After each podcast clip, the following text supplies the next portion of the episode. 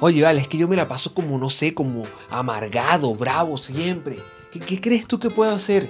No, tranquilo, ora. Ora para que veas que Dios te va a quitar toda la amargura, la rabia, la ira.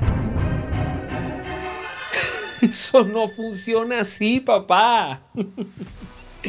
Efesios 4:19 dice, quítense de ustedes todo enojo, ira, amargura. No está diciendo que Dios te lo va a quitar. No, no, no, no, vengas tú a colocarles más trabajo a Dios del que ya Él tiene.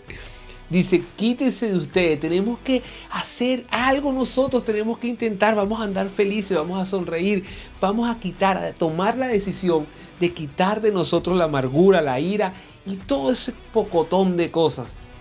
Obviamente Dios es quien nos da la fuerza para seguir cada día.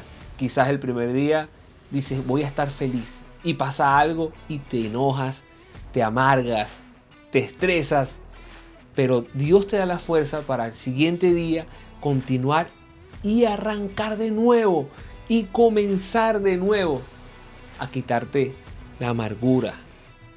A algo, aunque sea ríete. y recuerda, arroba Isdaviel en todas las redes sociales. Síguenos por allí, pregúntanos o danos una idea. Para eso no funciona así, papá.